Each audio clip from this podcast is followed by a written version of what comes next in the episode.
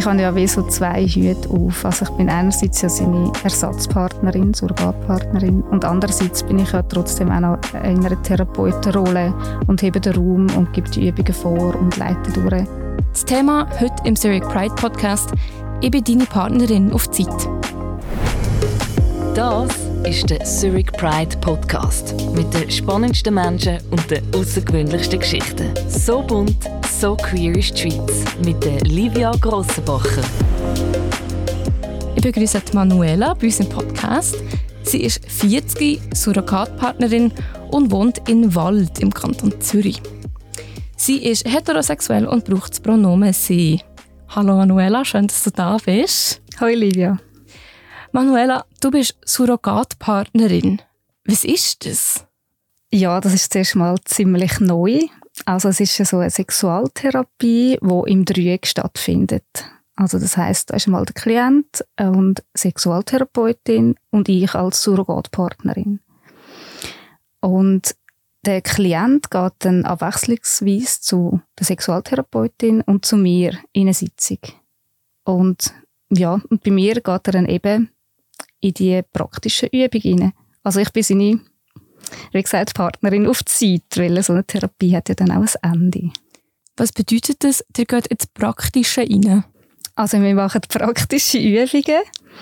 Und zwar ähm, sind das ganz niederschwellige am Anfang, so Wahrnehmungsübungen und intime Gespräche. Also wir machen auch sehr viel Kommunikation und er lernt eigentlich vieles, was so in einer Beziehung, was dazugehört in einer Beziehung.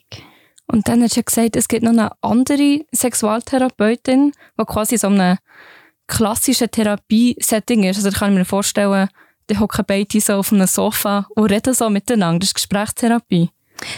Ja, äh, auch. Aber sie gibt auch noch Übungen für die Heim mit für den Klienten, dass er sich kann vorbereiten auf die Sitzung mit mir. Und dann kann er mit mir dann in verschiedene Übungen reingehen, die sehr äh, langsam eben anfangen mit Hand berühren. Am Anfang ja immer so aktiv-passiv Sachen und dann ja immer weiter so verschiedene mhm. so ein Ablauf von diesen Übungen. Mhm. Zu dem Ablauf kommen wir dann nachher gerade. Vorher würde mich aber noch interessieren, wer nimmt denn so eine Therapie in Anspruch? Wer behandelt da so? Ja, meistens sind es so absolut Beginners, die mit äh, 30, 40 noch keine sexuelle Erfahrung haben dürfen machen, aus verschiedensten Gründen, weil es sich einfach nicht ergeben hat oder ja, weil er Schwierigkeiten hat ähm, mit Sexualität, vielleicht äh, psychisch oder physischen Ursprungs. Ähm, ja, ganz verschiedene Möglichkeiten. Und du hast bis jetzt nur Männer als Kunden Kunden, als Klienten. Klienten genau. Ähm, aber du hast bis jetzt nur Männer als Klienten gehabt? Genau, bis jetzt habe ich nur äh, Männer als Klienten gehabt und begleitet. Äh, es kommen aber auch Frauen, die dann jetzt eher zu den Männern, die ausgebildet worden sind, ja, gegangen sind auch. Und trotzdem bist du hier im Zurich Pride Podcast. Da fragen sich jetzt vielleicht so die Leute, die den Podcast hören, hä, okay, ja, spannend, Sexualtherapie, aber heterosexuell. Wir haben das ja im Vorfeld auch besprochen, wieso dass wir die Folge trotzdem machen. Möchtest du das erklären, wieso dass wir das so entschieden haben? Ja, weil halt die Arbeit schon eher etwas Außergewöhnliches ist. Es gibt ja auch ganz wenige, die das machen in der Schweiz. Also wir sind gerade äh, acht Ausgebildete und sechs davon arbeiten drauf, so wie ich weiss. Und äh, ja, einfach der, mit Sexualität, wo dann auch noch gezahlt wird, das ist so ein, ein Thema, wo ja, schwierig ist für die einen und darum würde ich sagen, es ist schon ein bisschen queer, so eine Arbeit zu machen. Genau, es ist irgendwie eine queere Form von Beziehung, von Sexualität. Genau. Ja, ähm, aber jetzt hast du vorher schon angetönt, der Anfang von so einem Ablauf, ich würde sagen, wir fangen mal von vorne an, sagen wir, eben, jemand hat äh, vielleicht noch nie sexuelle Erfahrung gemacht ähm, und kommt nachher auf die Idee, dass er gerne die Therapieform in Anspruch nehmen würde. Wie läuft das ab? Ja, genau. Zuallererst kommt er dann bei der Sexualtherapeutin an und sie äh, geht dann ins Gespräch mit ihm und schaut und findet heraus, ob die Therapie für ihn geeignet ist. Ähm, bespricht allenfalls auch schon Ziel und wie er sich das vorstellt. Und, und dann gibt es einen Kontakt mit mir oder über anderem auch. Und dann gibt es eine Initialsitzung, wo, sich das dritte, wo wir uns das dritte treffen und die Sexualtherapeutin beobachtet dann, wie wir uns begegnen zum ersten Mal. Und da werden einfach auch Verträge unterschrieben über Grenzen und Abmachungen während dieser Therapie dann. Und dann, während dieser Initialsitzung gehst du einfach so auf die Person zu, gehst du einen Tag und sagst, ja, hallo, ich bin Manuela, haben wir einen guten Vibe oder stellen wir das vor? ja, das ist allerdings auch sehr spannend, weil irgendwie, ja, eben, es ist eine, eine spezielle Art von Kennenlernen. Klar, ja, ich gehe an, gebe die Hand, sage ich Manuela und ich erzähle auch ein bisschen etwas über mich. Ähm, vor allem auch, wie ich zu dieser Arbeit gekommen bin, was mich dann besonders interessiert an dieser Arbeit und mir ziemlich Freude macht an dieser Arbeit, einfach bisschen auf das bezogen. Und er erzählt auch von sich, einfach aus dem Schwerpunkt heraus, wieso dass er die, Ar äh, die Therapie will machen und genau, was so im Sinne Schwierigkeiten sind oder Ziele und Hoffnungen. Genau.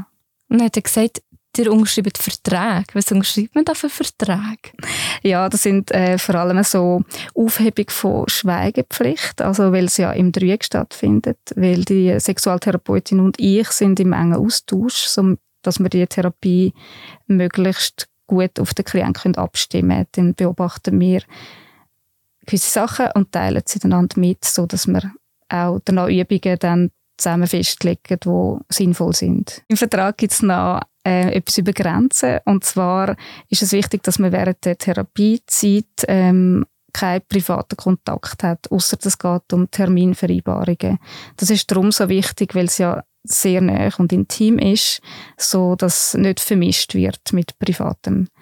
Und äh, für das ist es auch am Schluss dann wichtig, also wenn die Therapie abgeschlossen ist, gibt es ein halbes Jahr äh, Kontaktpause, wo muss eingehalten werden, damit sich der Klient wirklich an neu orientieren und nicht irgendwie noch mit mir in Kontakt bleiben.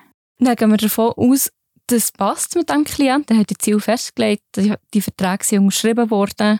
Wie geht es dann los? Ja, dann kommt er dann das erste Mal zu mir in meinen Raum und äh, wir gehen in eine erste Übung. Und die allererste Übung ist auch ganz äh, anders wie andere, weil dann tue ich ihn einfach so mal ein bisschen blind umführen und es geht so um Wahrnehmungsübungen, so Gegenstände. Nicht beschreiben, sondern eher so die Emotionen dazu wahrnehmen oder Gefühle. Und das ist meistens schon recht schwierig.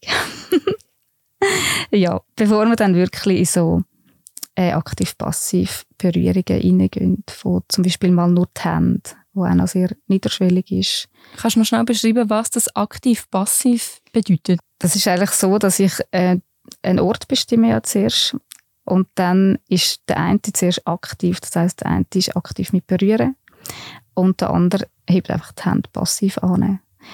Und ähm, ja, ich rede noch gerne von aktiv-passiv empfangen, weil es ist ja beides empfangen. Also man empfängt ja auch Berührung, wenn man selber aktiv berührt.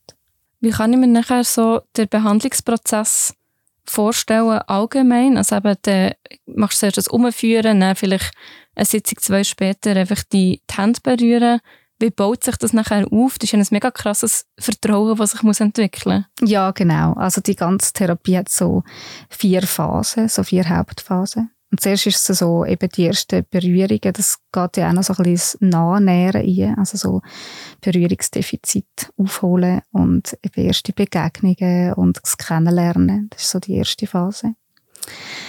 Und dann äh, in der zweiten ist dann schon ein bisschen, also eben die, das Vertrauen ist dann schon da und dann geht es ein bisschen in die Sinnlichkeit rein. Und wenn das Vertrauen da ist, kann ja dann auch eine Intimität und Nähe entstehen. Und das ist auch ganz wichtig ja dann für die weiteren Phasen, also es geht dann später in eine erregende Phase rein, wo es auch um Begehren geht, Sexualität. Und genau, das ist so von vielen ja dann das Ziel, dass sie so ein bisschen das auch dürfen erfahren mal.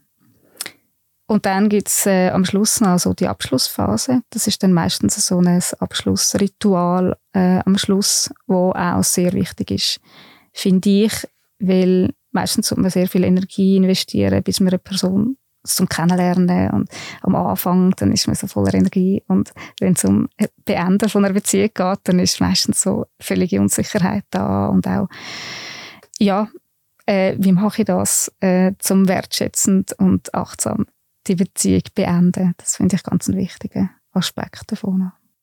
Wie macht ihr das?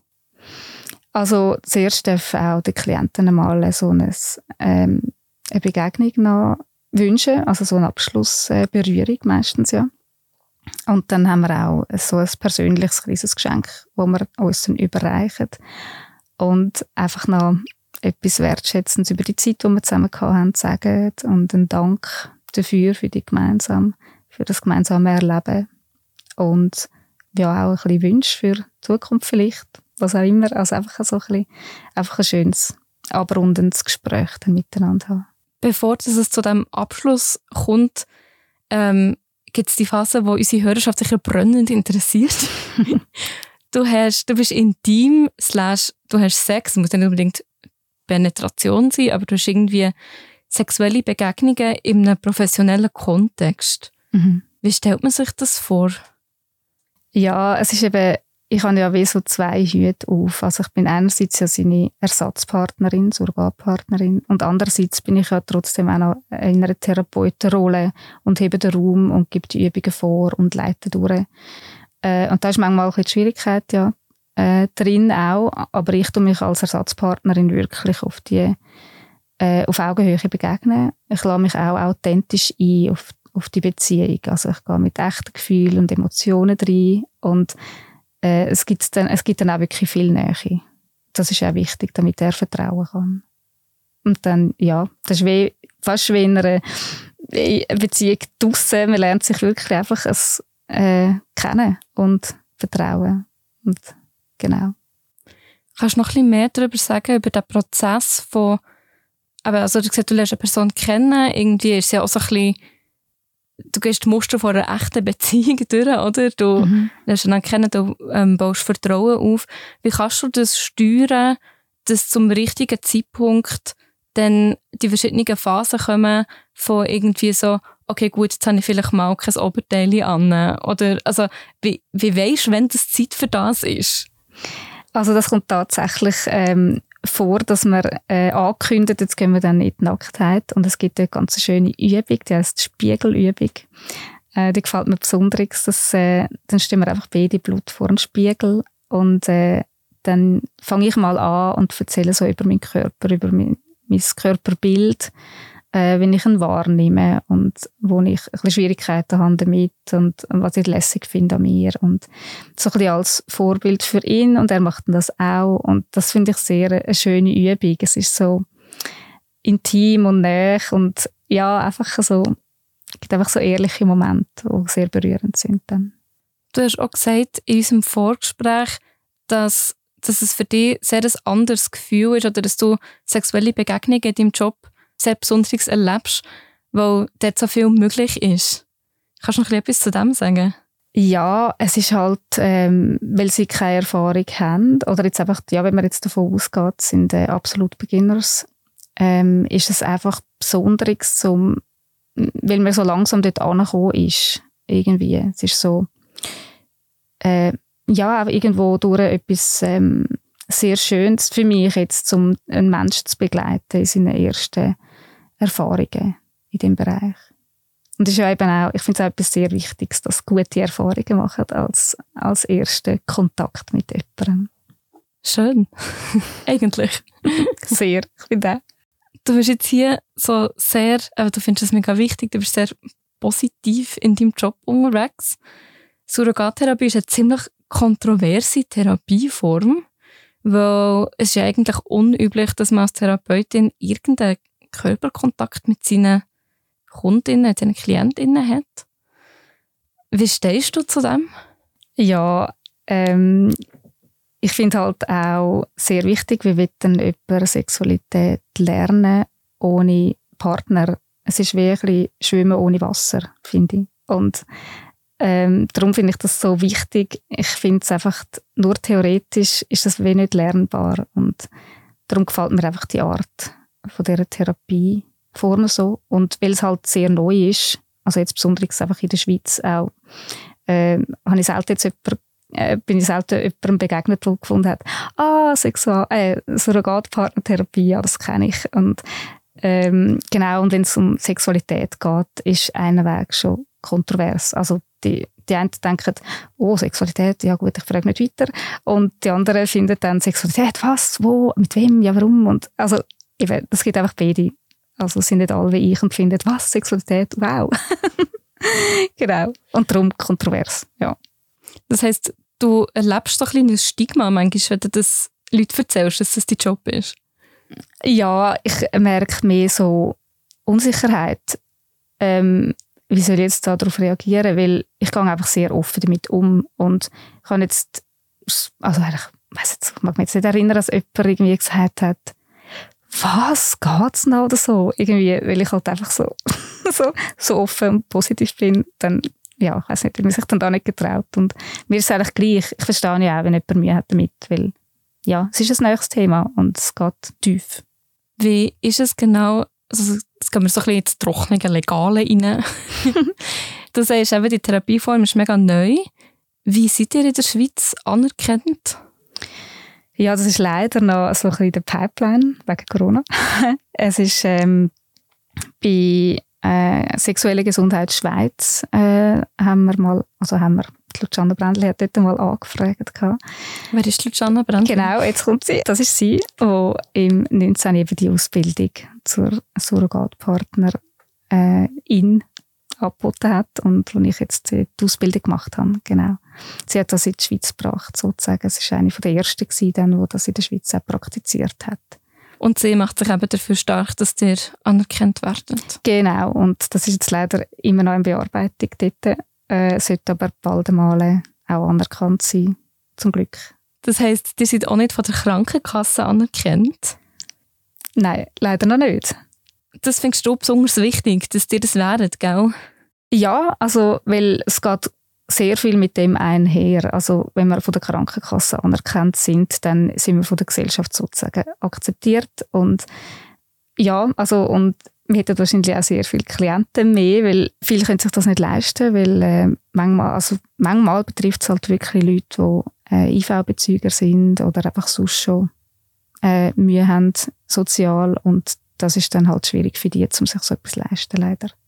Besonders so, was ja im Dreieck ist. Also man zahlt ja nicht nur die, sondern mhm. noch eine ganz andere Therapeutin, die auch noch involviert ist. Genau. Und, und durch das, dass ja ähm, irgendwie regelmäßig sollte kommen, um so eine Beziehung aufzubauen, ist das ja auch noch wichtig. Das äh, sollte ja alle eins bis zwei Wochen dann so einen Termin haben. Ja, es ist nicht wie meine Psychotherapie, was easy ist, wenn ich mal einmal alle sechs Wochen ein Check-in mache. Mhm. genau. Ähm, was ist das für eine Ausbildung? Ja, die ähm, hat eben Luciana Brändli konzipiert. Ähm, und der Ausbildungsgang ist 2019 bis 2020 gewesen. Äh, hat neun Wochenende umfasst. Und wir sind äh, acht Menschen gewesen, vier Frauen und vier Männer, wo das, die, die Ausbildung gemacht haben. Und wir sind dann auch während der Ausbildung so eine äh, Therapie durchlaufen. Also wir haben die Übungen wirklich ähm, Schritt für Schritt gemacht, äh, sind so durchgegangen und haben auch privat keinen Kontakt gehabt, ausser Termin äh, vereinbaren und auch nachher das halbe Jahr müssen einhalten nach der Ausbildung. Genau, das war noch speziell. Gewesen. Ja, was eigentlich deine Kolleginnen sind, oh, also deine Berufskolleginnen. Ja, mhm, ganz genau. Was ist der Grundsatz hinter dieser Therapie? Von wo kommt die? Ja, also sie hat in den 90 1960er Jahren der Ursprung. Also es sind dort so Übungen entstanden, wo unter dem Sensate Focus hat das, haben sie die genannt. Also einfach so äh, mit äh, sehr viel Achtsamkeit, Wahrnehmung in Berührung hineingehen. Es hat ein äh, Paar, äh, Frau und Mann, Master und Johnson, haben äh, die Sexualtherapie so für Paar konzipiert gehabt, mit diesen Übungen. Und war so erfolgreich gewesen, dass äh, auch Single-Menschen haben davon profitieren und dann hat es in den 70er Jahren in den USA die ersten Surrogatpartner gegeben und Partnerinnen, die dann ja, eben als Ersatz für eine Partnerin eingesprungen sind. Und ja, und somit haben auch andere Menschen können profitieren das von dieser Sexualtherapie. Und die hat sich dann wirklich, also das Sensate Focus ist dann auch noch weiterverwendet worden in verschiedensten anderen Thera Sexualtherapieformen. Und Luciana hat äh, auch wieder etwas dazu da und einfach im Grundsatz äh, geht es um die Übungen immer noch. Wie erlebst du selber die Therapieform? Was, was zeigt sich aus deiner Meinung für einen, für einen Effekt, wenn man das macht? Ja, ich finde, es hat einen recht grossen Effekt. Eben durch das, dass äh, die Klienten wirklich können so in Berührung gehen äh, kann viel mehr passieren, wenn sie nur äh, Übungen für sich alleine daheim machen. Weil dann haben sie wirklich die Möglichkeit, um es Gegenüber zu berühren, um äh, Nähe zu erleben mit dem Gegenüber. Also, es geht einfach wirklich viel tiefer und man kommt viel schneller an irgendwelche Trigger und, ähm, oder Trauma oder versteckte Sachen an. Also, es ist äh, einfach sehr, ja, erfolgsversprechender. So, es geht wie einfach tiefer.